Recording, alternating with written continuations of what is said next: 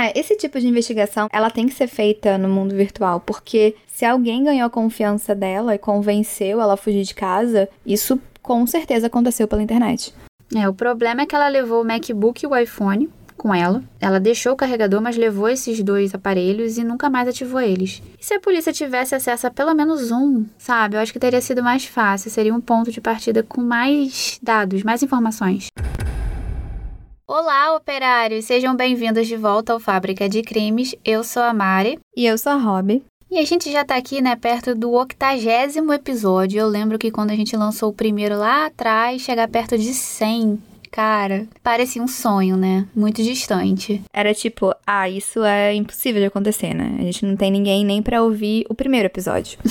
Exatamente. Quando a gente chegar a 100 episódios, tem que rolar, tipo, uma comemoração, alguma coisa especial. Inclusive, a gente vai planejar isso. E eu não sei se algum operário aí tem alguma ideia. Se vocês tiverem, por favor, manda no direct pra gente lá pelo Instagram o arroba podcast Fábrica de Crimes. É, gente, mas manda mesmo, porque não somos duas hosts que planejam tudo antecipadamente. Então, a gente realmente precisa de ideia porque não tem nada organizado. Cara, não tem. A gente até tenta, mas enfim, não tem jeito. É, a gente sempre acaba falando umas abobrinhas aí no começo dos episódios, mas vocês já conhecem a gente, então relevem as hosts. É, pra descontrair, né? Antes das tragédias aí que a gente vai contar dos casos. Bom, então vamos à mensagem de áudio de hoje da operária Patti, lá de Angola. Olá Mari, olá Rob, eu sou Patrícia Pereira, eu sou de Angola, eu adoro uh, assistir né? eu adoro ouvir os vossos podcasts, eu fiquei tipo muito fã de vocês as duas. E sempre que tem um um caso novo, eu tô sempre, sempre a ouvir. Eu faço download, eu ouço sempre e eu acho super, super, super. Adoro a forma como vocês interagem, as duas, e para mim é super maravilhoso. Que continuem assim e tenham muita, muita força. Um beijinho. Paty, o seu sotaque é muito fofo. Sim, nossa, ela é muito gentil. Obrigada pela sua mensagem, Paty. É realmente incrível que a gente tenha operários em tantos lugares no mundo. É verdade, orgulho define, né? E no caso de hoje, Alicia Navarro, ou Eu Fugi, mas Vou Voltar.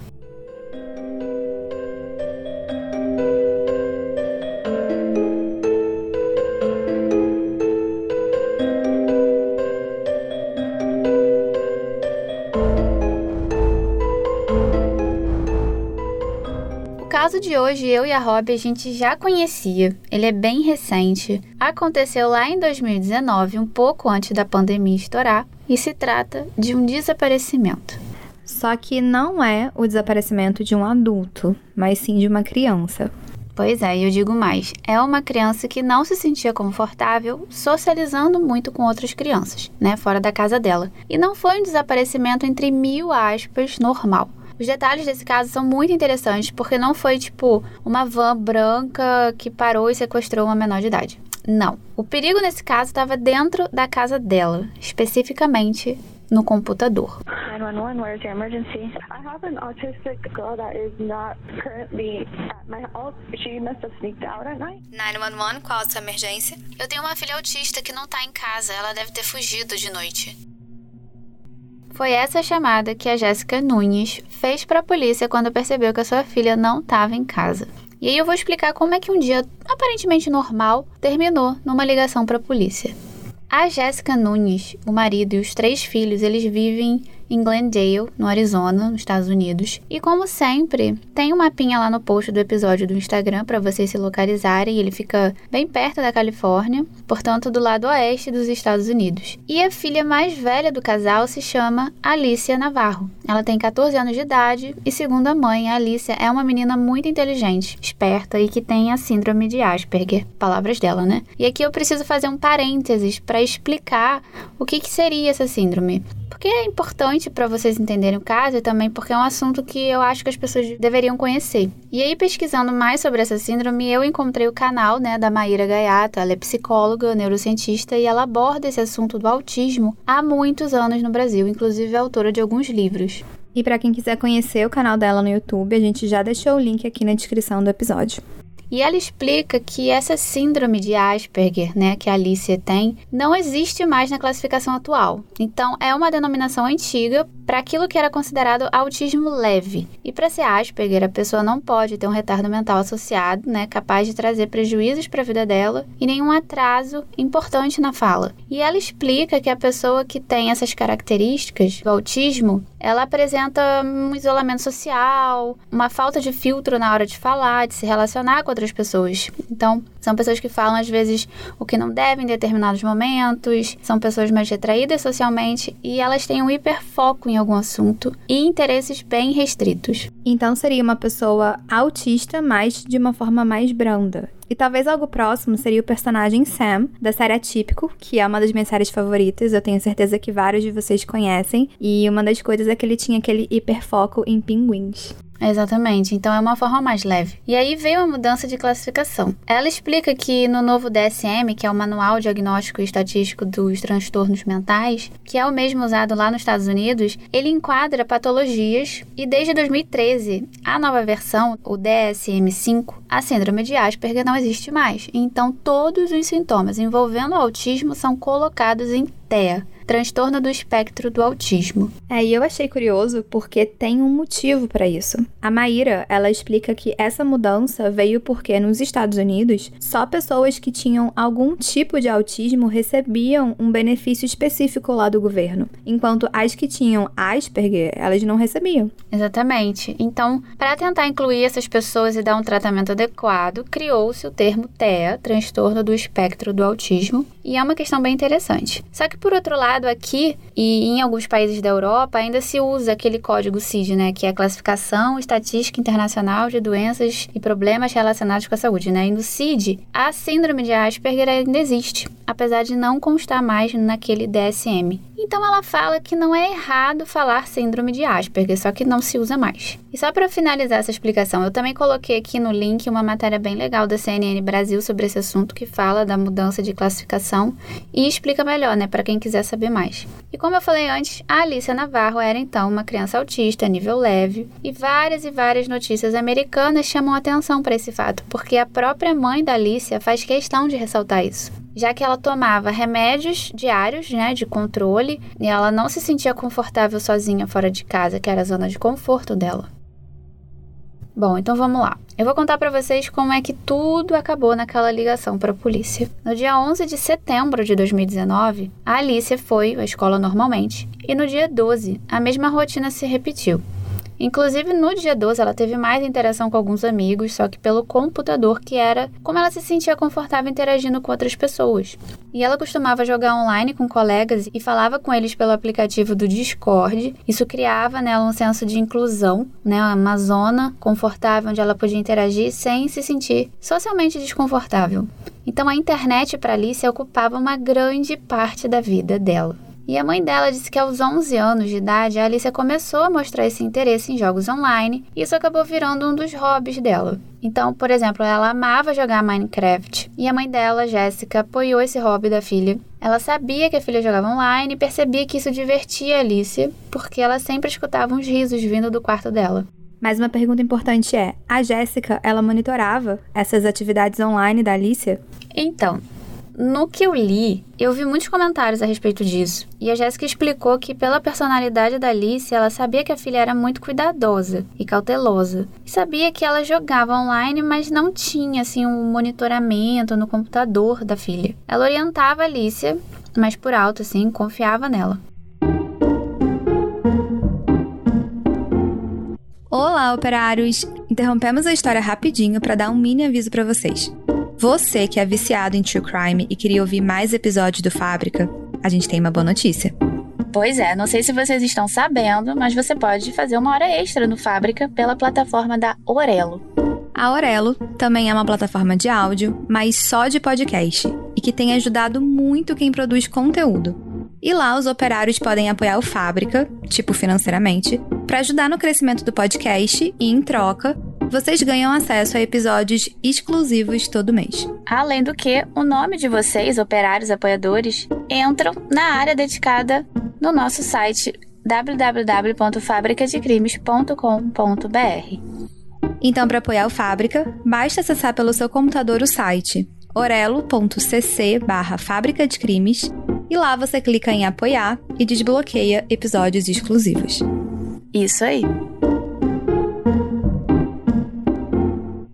Em 2017, a Jéssica começou a levar a filha em sessões de terapia justamente para ajudar é, na parte de socialização, encorajar ela a ser mais sociável, né, principalmente no colégio, porque apesar de ser nerd e tirar boa nota, a Alice era bastante introvertida. E uma outra ajuda maravilhosa que a Alice tinha era uma doguinha chamada Sushi, o sushi, né? Ela era apaixonada pela sushi e a doguinha por ela. E assim, não tem como negar, né? Os dogs, eles são sempre muito bem-vindos e eles acabam ajudando, porque não tem como você ficar triste do lado de um doguinho. Cara, não tem. E no caso da Alicia, que foi diagnosticada com autismo, o dog fazia muito bem para ela. E mais tarde, ela mudou de escola né, com alguns amigos. Ela foi estudar na Borgate Catholic High School em Phoenix. Então era uma nova etapa na vida dela um ambiente novo, um, uma fase na qual ela começaria a refletir sobre uma futura faculdade. E ela queria fazer faculdade. E aí, com 14 anos, já em 2019, ela se sentia um pouco mais independente. Mas de vez em quando a Alicia tinha algumas crises ainda de ansiedade e tinha alguns dias que ela não queria ir para o colégio. E a mãe falava ok, respeitava isso, não forçava que ela fosse para aula presencial. E o dia 13 de setembro foi um dia desses. Ela pediu para ficar em casa e nesse dia ela ficou tipo o dia inteiro no quarto dela. E no dia seguinte, dia 14, a mãe resolveu tirar um pouco de casa. A Jéssica levou a filha para fazer sobrancelha, tipo dia de beleza, né? Foram numa loja de chocolate e depois no McDonald's, que era o lugar preferido para comer da Alicia. E só uma observação: as fontes de pesquisa desse caso estão todas na descrição do episódio, mas tem uma em especial que é muito, muito, muito completa, que eu já deixo aqui a indicação. É um vídeo no YouTube do canal da Kendall Ray, a própria mãe da Alice aparece nesse vídeo. Para quem quiser procurar é Where is Alicia Navarro e conta exatamente os detalhes dessa história. Enfim. E aí, continuando, né? A mãe relatou que a Alicia era muito organizada com as atividades diárias dela. Ela não gostava, assim, de mudanças, porque ela encontrava conforto em ter uma rotina. Então, se algo saísse fora do esquematizado, a Alice ela definitivamente não gostava e ela tinha dificuldades para lidar com isso. Então, por isso, a mãe dela sempre procurava manter os horários dela o mais certinhos possíveis, inclusive a alimentação. Alice ela tinha uma série de comidas que ela não comia e ela gostava de comer sempre aquelas mesmas refeições. Então, como eu falei, os restaurantes preferidos eram o McDonald's e o IHOP. Ela amava as batatas fritas e os nuggets e em relação à roupa também era igual, ela não costumava variar muito de outfit. E no dia 15 de setembro de 2019, até então tudo normal na rotina da família, por volta de uma da manhã mais ou menos, a Alicia percebe que a mãe ainda está acordada, vai até ela e pergunta se ela não ia dormir. E a mãe respondeu que estava só esperando o marido chegar em casa para poder ir para o quarto. Então a Alicia voltou para o quarto dela, o pai chegou e acabou dormindo na sala em frente à TV. De manhã, por volta das sete horas mais ou menos, a Jéssica acordou, desceu para a cozinha e começou a preparar o café da manhã para a família dela. E chegando na cozinha, ela percebeu que a porta dos fundos estava entreaberta.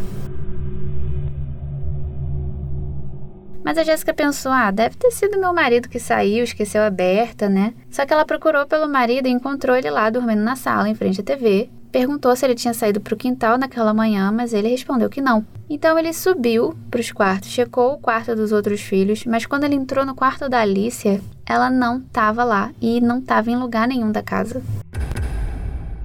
Então o casal vai até o quintal e eles tomam um susto porque eles veem várias cadeiras e tijolos amontoados, tipo empilhados perto do muro dos fundos e algumas pegadas no chão.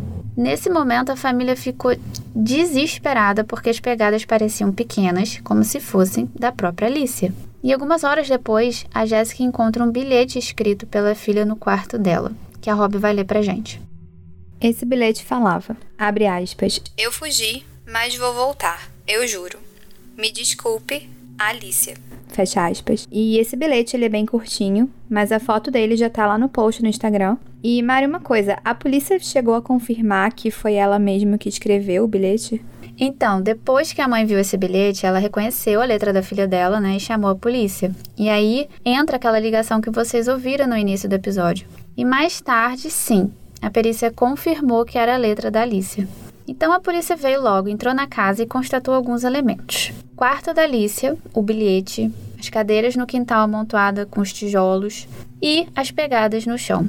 Eles reuniram uma lista de amigos também da Alicia com os telefones e contataram os detetives da Unidade de Pessoas Desaparecidas, que é uma unidade especializada para esses casos. É, isso é uma coisa boa, porque por mais que o bilhete diga que ela vai voltar, que foi ela que fugiu de casa por conta própria, a polícia tratou mesmo ela como uma desaparecida. Exato, e um detalhe importante, até porque a mãe dela explicou que ela tinha autismo, tinha alguns remédios de uso diário, como eu falei, que ela tinha que tomar, e ela também não conseguiria ficar muito muito tempo longe de casa. A mãe dela disse que sabia que a Alicia precisava dela e que ela não sabia nem pegar um ônibus sozinha. E a polícia não encontrou nem o computador e nem o celular dela.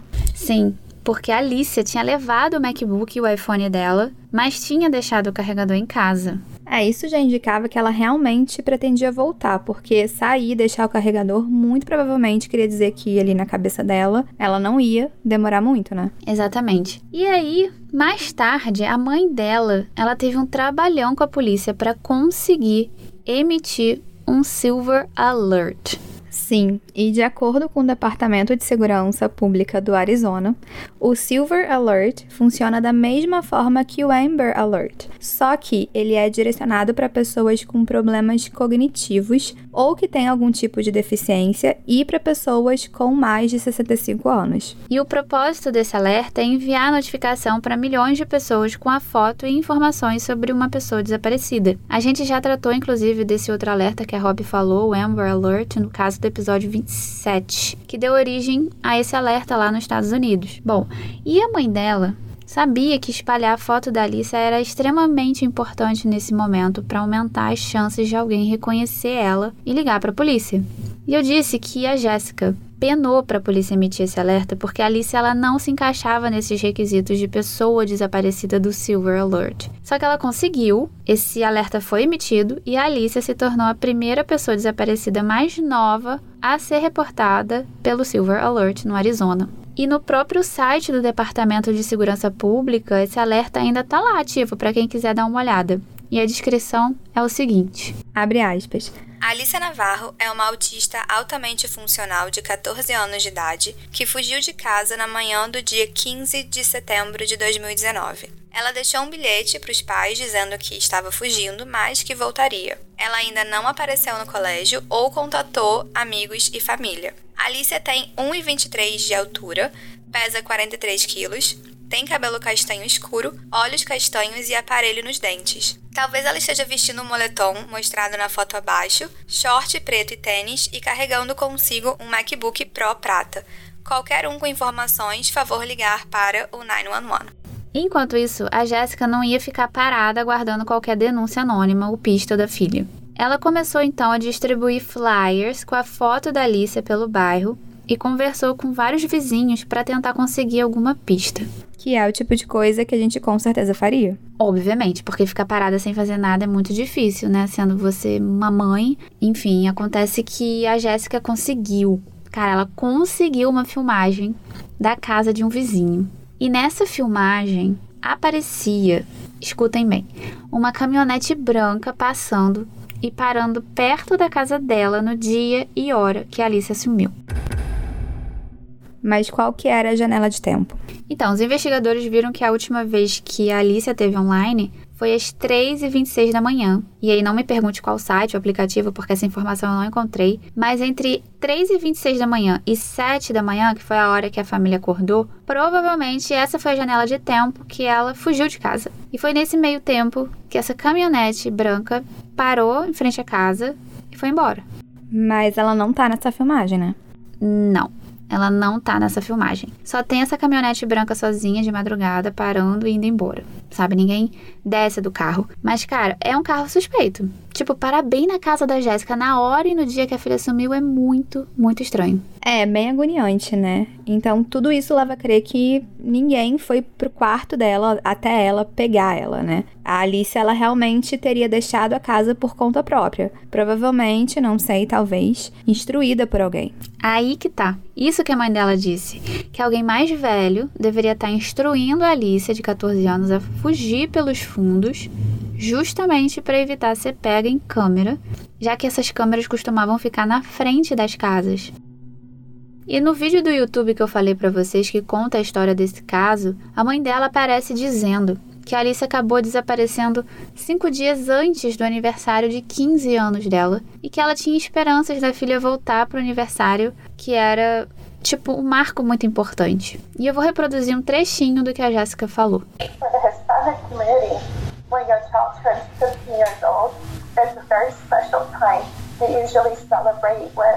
your child turns 15 years a very special time. They usually celebrate with, you know, a quinceañera or a big, big celebration. But knowing her personality and the way she was, she didn't want none of that. She just asked, asked for a simple cake. And I went to a local park and I posted in social media whoever wanted to join me to have her birthday and to give out flyers and look for her around the community. I had volunteers that showed up, and I actually celebrated with birthday Rob, traduz pra gente, por favor. Sim, ela fala o seguinte, abre aspas. Para a comunidade hispânica, quando seu filho faz 15 anos é um dia muito especial. Geralmente celebramos com uma quinceanheira ou algo maior, mas sabendo a personalidade e jeito dela, ela não queria nada disso. Ela só pediu um bolo simples. E eu fui até um parque local e postei o evento nas redes sociais para quem quisesse aparecer e se juntar a mim no aniversário dela. E eu distribuí flyers e procurei ela mais uma vez pela comunidade. Alguns voluntários apareceram e eu celebrei o aniversário dela com pessoas que eu nem conheço. E não, operários, a Alicia não apareceu no aniversário dela como a mãe queria, né? E tinha esperanças. Então, até agora, o que, que eles tinham? Eles tinham o bilhete da Alicia, as pegadas, a filmagem agora dessa caminhonete branca em frente à casa da família e a última hora que ela ficou online. Só que mais uma informação veio à tona. A polícia descobriu que 11 dias antes do sumiço da Alicia, ela se comunicou por mensagens com um homem de 20 anos chamado Clark Samples no Discord e ele vivia em Oregon. E nessa conversa ela diz para esse cara que vendeu o Xbox dela e que agora ela tinha um namorado. A Alicia também mencionou que ela estava aprendendo a tocar guitarra e que fazia parte de uma banda. E várias testemunhas sugeriram que Alicia teria se envolvido em dois namoros online. Só que os dois terminaram de uma forma difícil. E o tal desse Clark falou para a polícia que às vezes a Alicia falava de pessoas e de situações que não existiam de fato. E que era difícil distinguir o que era verdade e o que era mentira nas interações com ela.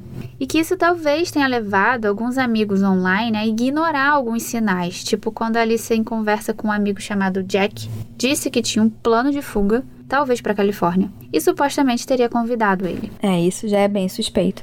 Pois é. Eu acho que essas pessoas online não levavam ela a sério por conta disso. É realmente muito suspeito, mas eu não encontrei informações online que apontassem esses caras como suspeitos, né? É, esse tipo de investigação, ela tem que ser feita no mundo virtual, porque se alguém ganhou a confiança dela e convenceu ela a fugir de casa, isso com certeza aconteceu pela internet.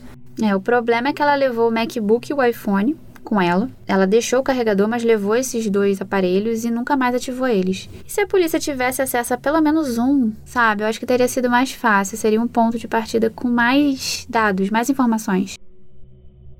E lá pro dia 20 de setembro, cinco dias depois do sumiço, um dos amigos dela contou para Jéssica que no dia anterior, por volta das quatro da tarde, ele teria visto Alicia num parque que fica dois quilômetros e meio de distância da casa dela com um homem mais velho que tinha tatuagens nas mãos, pescoço e rosto. E lá foi a Jéssica, correndo para esse tal parque. Chegando lá, ela procurou várias pessoas, conversou com muitas famílias e um homem específico confirmou ter visto Alicia com esse tal homem cheio de tatuagem que batia com a descrição. O problema era que ela só tinha isso de informação, ela não tinha mais nada. O parque não tinha câmera, sabe?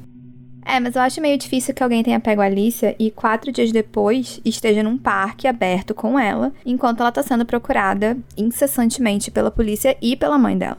Isso é um bom ponto, eu pensei nisso. Então talvez fosse outras pessoas, tipo um pai com uma filha que pareciam com ela, não sei. Só que a Jéssica não desistiu. E aqui, operários, é importante deixar claro que a Jéssica, como mãe da Alicia, ela não sabia o que de fato a filha estava acessando, qual era o teor dessas conversas que ela tinha com os amigos online, porque para Jéssica era o hobby da Alicia, né? Era uma maneira dela relaxar, diminuir a ansiedade, de, de quebrar barreiras sociais que existem numa interação presencial. E a Jéssica relatou o seguinte: My daughter's internet use was daily. I didn't think too much of it since I thought by her being at home, she was safe. I never thought of of the dangers that the internet possesses. Ela fala, abre aspas, o uso da internet pela minha filha era diário. Não pensei muito sobre isso, já que eu pensei que estando em casa, ela estava segura. Eu nunca pensei nos perigos que a internet carrega. Fecha aspas. E sim, a Jéssica não pensou que a filha dela seria enganada, atraída e convencida a fugir do conforto da casa dela por um completo estranho e que provavelmente ganhou a confiança dela durante meses. É, nesse ponto eu li comentários que a polícia deveria, se é que não fez isso, checar as filmagens da vizinhança, não só daquele dia que a Alicia fugiu, mas de outros dias, né? Talvez até semanas e meses antes. Exato, porque o trabalho que esse predador online fez não foi do dia para noite, né? E tem mais um detalhe que a mãe dela relata que não percebeu, mas que depois olhando para trás fez sentido, né? Ela juntou as peças. Hoje a Jéssica enxerga esses pontos como red flags, ou seja, bandeiras vermelhas. E ela se referiu a algumas mudanças pontuais no comportamento da filha. Então, por exemplo, como eu falei no início do episódio, a Alice ela era autista e metódica com roupa, tarefa, comida. Só que aí de repente ela pediu para a mãe, um pouco antes do aniversário de 15 anos, para provar um bife bovino, sendo que ela odiava carne. Além disso, ela pediu para Jéssica comprar um spray para o corpo, desses que deixa a pele cheirosa. E a mãe fala que isso era completamente incomum, porque ela tinha problemas com fragrâncias, ela não suportava essências assim muito fortes. E ela também pediu maquiagem para a mãe, coisa que ela nunca tinha feito. E se antes ela curtia, sei lá, música pop, de repente ela começou a ouvir Pink Floyd e ia tocar guitarra. E a Jéssica pensou que eram mudanças decorrentes da adolescência, que talvez ela quisesse impressionar alguém e não se atentou que eram sinais. E um último pedido mais estranho ainda aconteceu quando Alicia pediu para a mãe comprar uma história em quadrinho do Iron Man de 200 dólares. Sim, era bem caro. E segundo a Jéssica, a filha nunca leu esse quadrinho, mas levou com ela no dia da fuga.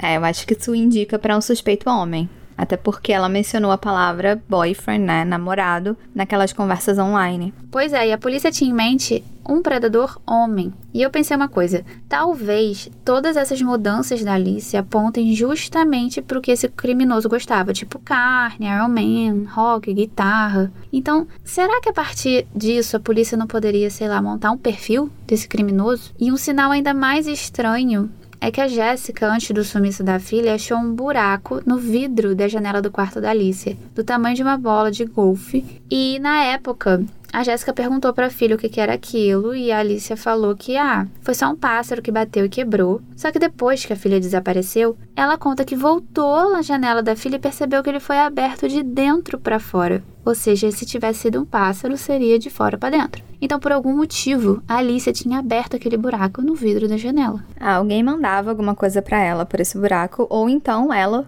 mandava alguma coisa para alguma pessoa na rua. Com certeza. E mais uma razão para a polícia olhar as filmagens das semanas anteriores ao desaparecimento, né? E de acordo com o site da Fox 10 Phoenix, o FBI e o Centro de Crianças Exploradas e Desaparecidas oficialmente entraram no caso, ainda no mês de setembro.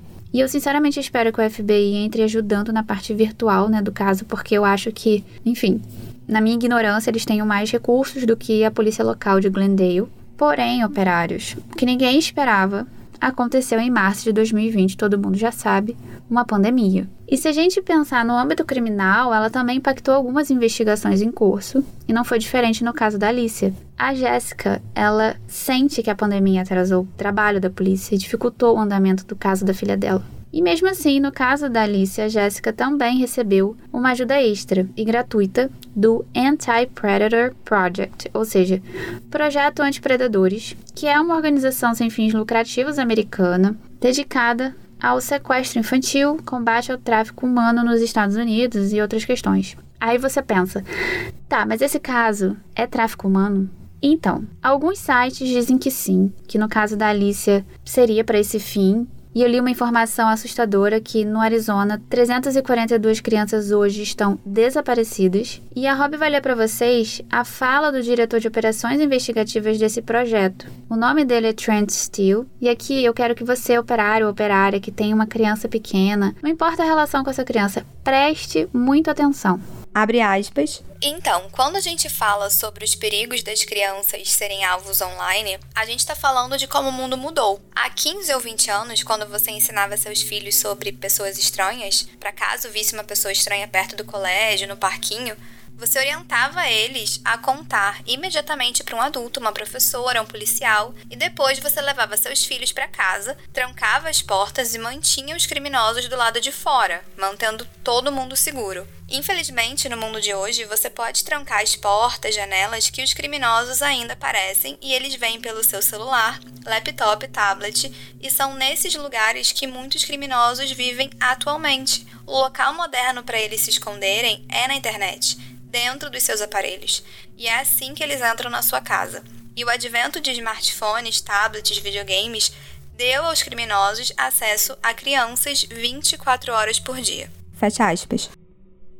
É, e eu vou dizer que se a internet se mostrou como uma ferramenta útil para Alicia ser aliciada online por algum predador, a internet também está sendo usada de uma forma positiva pela mãe para tentar encontrar ou descobrir o culpado pelo sumiço da filha. Desde 2020, a Jéssica vem usando o TikTok para divulgar o caso da filha dela. A conta se chama @findalicianavarro. Ela tem quase 300 mil seguidores. Eu deixei o link aqui na descrição e lá tem vários vídeos da Jéssica falando sobre o caso da Alicia, mostrando foto, fazendo homenagens, enfim, é muito triste. Inclusive tem uma foto da Alicia que é uma simulação dela de como ela estaria hoje em dia. Eu coloquei também no post para vocês verem. E eu sei que vocês devem estar se perguntando, mas e aí? E aí, operários, que esse é mais um caso em que crianças somem, deixam algumas pistas, mas que infelizmente não são suficientes para a polícia localizar o suspeito, pelo menos não de uma forma rápida. E num caso desse que não teve uma solução ainda,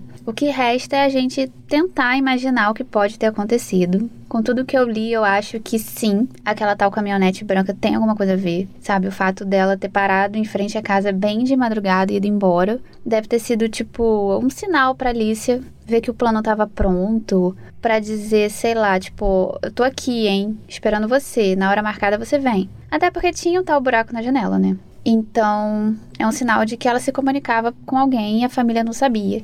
Enfim, pode ter sido uma baita coincidência? Pode. Mas eu pessoalmente acho difícil. E eu não vi nenhuma matéria falando que a Alicia tinha sido pega em alguma filmagem. Não desceu ninguém dessa caminhonete. Ela fugiu pelo quintal por conta própria, justamente para fugir desse monitoramento. E aqui entra a questão da instrução. A mãe dela fala que a Alicia não seria capaz de bolar esses detalhes todos da fuga, que ela foi sim instruída por alguém mais velho que ela, e a polícia acha que provavelmente é um homem.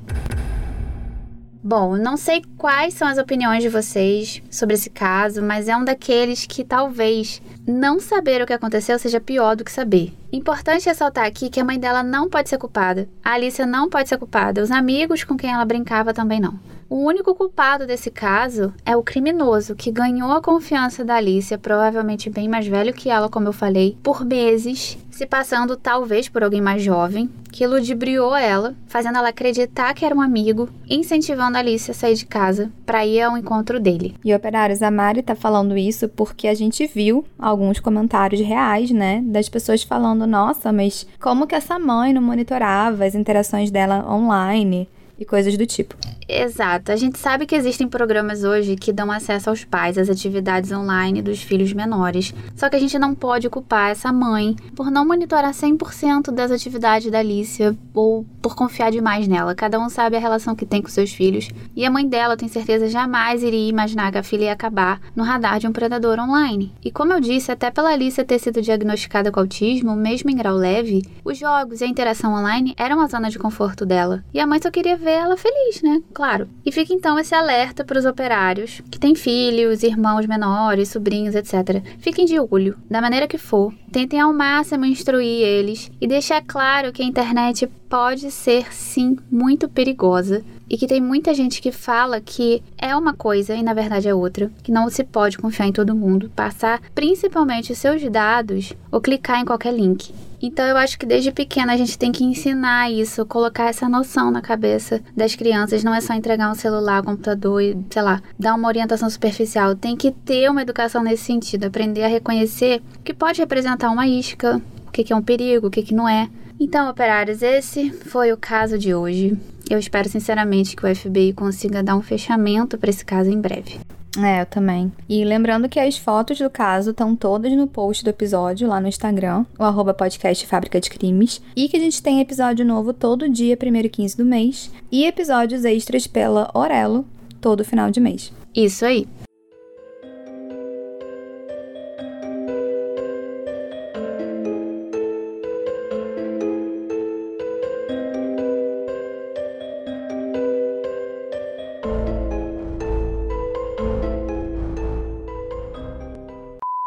Essas coisas me deixam indignada. Cara, comentário é a pior coisa que você pode ler, porque assim, dá, eu só passo raiva lendo essas coisas.